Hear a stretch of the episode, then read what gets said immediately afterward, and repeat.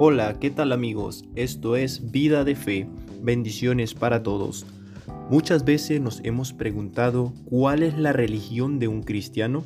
Vemos gran cantidad de religiones y cada una con distintas formas de relacionarse con Dios, pero todas tienen algo en común y eso es el constante esfuerzo por encontrar a Dios, el constante esfuerzo por alcanzar y conquistar a ese Dios, el Dios de su creencia, excepto la religión del cristianismo, que tiene algo que lo hace diferente y único. ¿Y qué será lo que tiene el cristianismo para ser una religión única?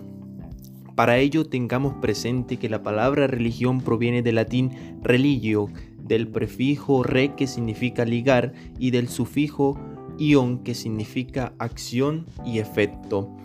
En definitiva, la religión significaría acción o efecto de ligar fuertemente con Dios. Para un cristiano religión no es una serie de actividades que llevan hacia Dios para conquistarlo, sino más bien una constante acción de ligarse con ese Dios que se hizo humano, es decir, que vino hacia el hombre.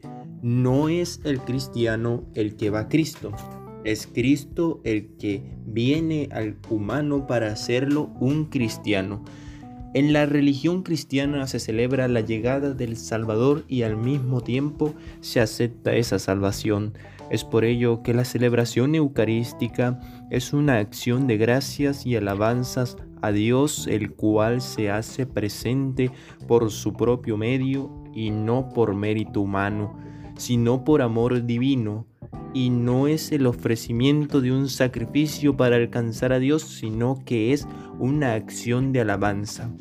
A diferencia de muchas religiones en las cuales el hombre mediante distintas formas de culto, de esfuerzos, de sacrificios, busca agradar a Dios, busca eh, conquistar a Dios, tratando de detenerlo, de alcanzarlo.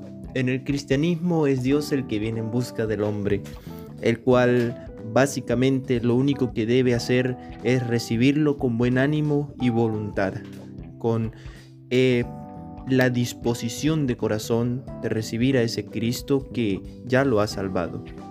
El fin de la vida religiosa de un cristiano consiste en hacer propia la salvación que se le ha dado, fundando una constante adhesión a la voluntad de Cristo.